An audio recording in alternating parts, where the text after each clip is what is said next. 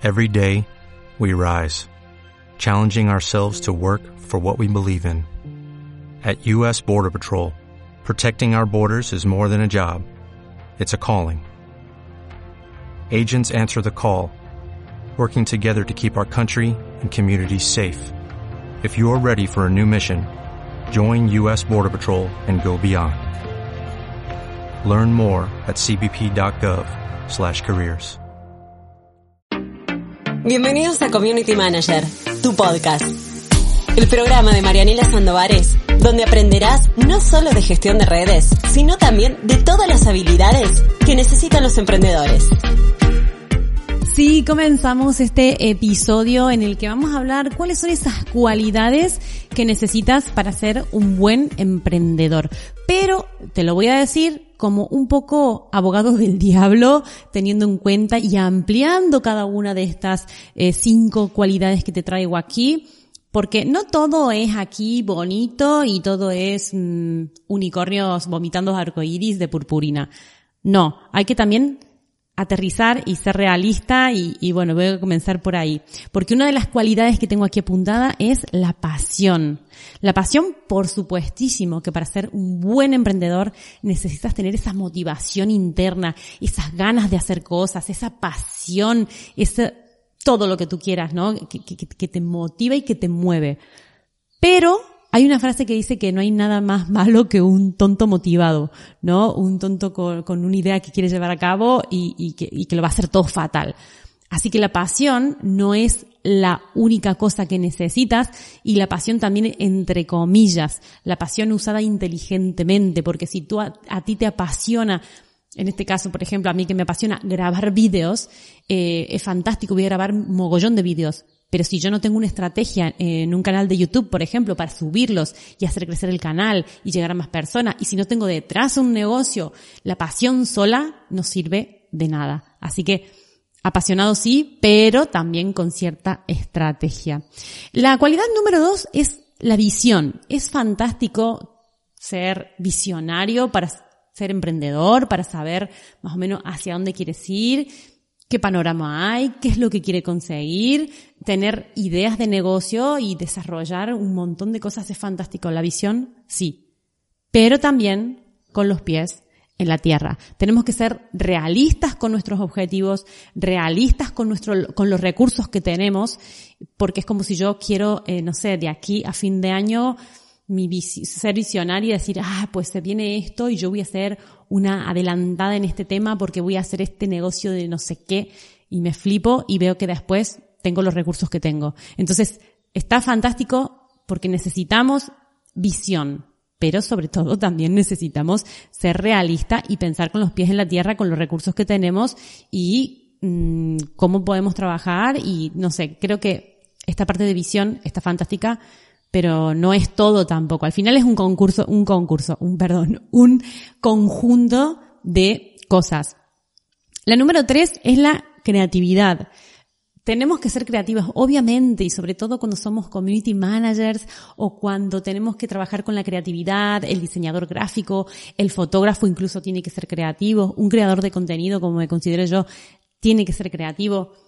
Pero eso no es todo, porque si solamente tienes creatividad, y no llevas nada a cabo nunca, pues no te va a servir de nada ser creativo y estar en tus cuatro paredes y no saber cómo esa creatividad lanzarla al mundo, ¿sí? Por eso hay, yo también creo que hay muchos artistas desconocidos y encerrados en sus casas que dices, este tipo o esta tipa es súper talentoso, es un increíble artista, todo lo que tú quieras, pero como no sabe comunicar esa creatividad y ese talento, pues es como que no sirve de nada. Por eso la creatividad también, sin una estrategia y sin una forma de saber comunicarla, no va a servir de mucho. Número cuatro, el liderazgo. Y sí, la verdad que parece como liderazgo a mí, lo primero que viene a la cabeza, ya me lo contarás tú en los comentarios, que te viene a la cabeza, es como líder, como una especie de jefe con un equipo, delegando, motivando. Y es fantástico, pero cuando hablamos de emprendedores como puede ser tú o como lo soy yo, que hemos empezado un negocio desde cero y que somos prácticamente nosotros solos, con ayuda de otros freelance, el liderazgo va más de, de, cómo se lidera uno, de cómo uno aprende a delegar tareas, de cómo uno se organiza, o sea, es, es un liderazgo como más solitario o más de uno mismo, con lo cual el autoconocimiento es clave, es clave saber cuáles son tus fortalezas, cuáles son tus debilidades para mejorar, para resaltar, para reforzar cosas, pero tiene que más que ver, eh, en este caso de emprendedores, yo te hablo de emprendedor de una persona que emprende un negocio de gestión de redes sociales, no te hablo de una super startup que, que, que va a ser el próximo Facebook, no, yo te hablo de algo más entre nosotros, más al nivel nuestro, ¿no?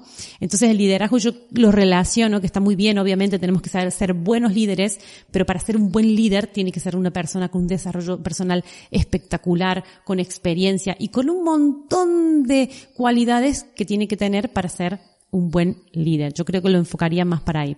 Y luego, el número cinco, la voluntad. Y esta yo creo que tiene que ver con la primera que te mencioné, que es con, con la pasión. Si eres una persona, yo creo que todos somos perezosos para algunas cosas y todos somos apasionados también para otras, pero hay que buscar este punto de encontrar la fuerza de voluntad y que la pasión, esta que hablamos al principio, que no hay nada peor que un tonto motivado, encuentre ese puntito de, de realidad, de llevar a cabo cosas, pero con fuerza de voluntad. Al final la fuerza de voluntad es, es todo y es clave, porque que también está, está todo relacionado. Si te fijas, son todos factores que sí que hay que tener, pero con estos peros, peros, peros, peros, peros que te he ido diciendo. Y la fuerza de voluntad es como que se tiene o no se tiene. Algo te motiva o no te motiva. ¿Te gusta hacerlo o no te gusta hacerlo? Sí, te puede gustar más o menos hacerlo. Pero si te gusta más o menos hacer algo, mm, puede tener una caducidad. ¿Sí? Así que es importante esta fuerza de voluntad reforzarla, porque es como que sí, puedes tener fuerza de voluntad, pero también hay que ir reforzándola con nuestro día a día para no solamente tener un negocio de éxito, sino que ser personas exitosas, que creo que ahí está la diferencia. A mí hace mucho tiempo me preguntaron en un podcast que si, que si me consideraba una persona exitosa. Y lo que respondí fue precisamente eso, ¿no? Que no únicamente tener negocios de éxito eh, te vaya a ser una persona exitosa, no únicamente un negocio o una cosa concreta, porque puede haber, de hecho, eh, siempre me acuerdo de, Andrés Iniesta, ¿no? Que después de ganar, el mundial, o bueno, no sé en qué época de, de, de, su vida deportiva, cuando estaba activo, sufrió una depresión y que dices, ¿cómo puede ser que una persona a ese nivel es jugador de fútbol de, bueno, ex jugador del Barça y de la selección española, y que dices, ¿cómo puede ser que tenga una depresión con todo esto, no?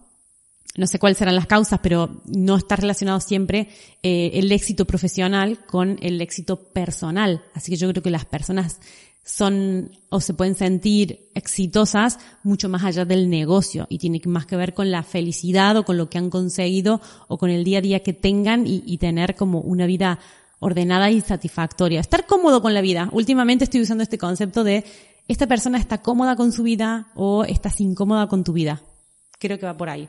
Así que bueno, hasta aquí este episodio. Espero que te hayan gustado estas cualidades con los peros para ir aterrizándolo y para hacer lo más... Um, realistas posible. Acuérdate que en marianelasandovares.com tienes todo lo que necesitas para emprender como community manager o si tú ya emprendes con tu negocio, todo lo que necesitas para gestionar la red de tu negocio tú mismo como un profesional. Hasta aquí este video podcast. Espero que me sigas ya en YouTube. Suscríbete. Si no, si me estás escuchando en una plataforma de podcast, búscame. Te dejo, te dejo estos deberes. Búscame en YouTube y suscríbete. Y búscame en Instagram y mándame un mensajito privado. Y, dime, Marianela, te estoy escuchando desde podcast. Me encantará poder saludarte. Siempre respondo además con, mm, si puedo, con audios. Y esto siempre establece una conversación y está muy guay. Así que hasta aquí este episodio. Muchas gracias por estar. Y nos vamos viendo, nos vamos escuchando. Chao, chao.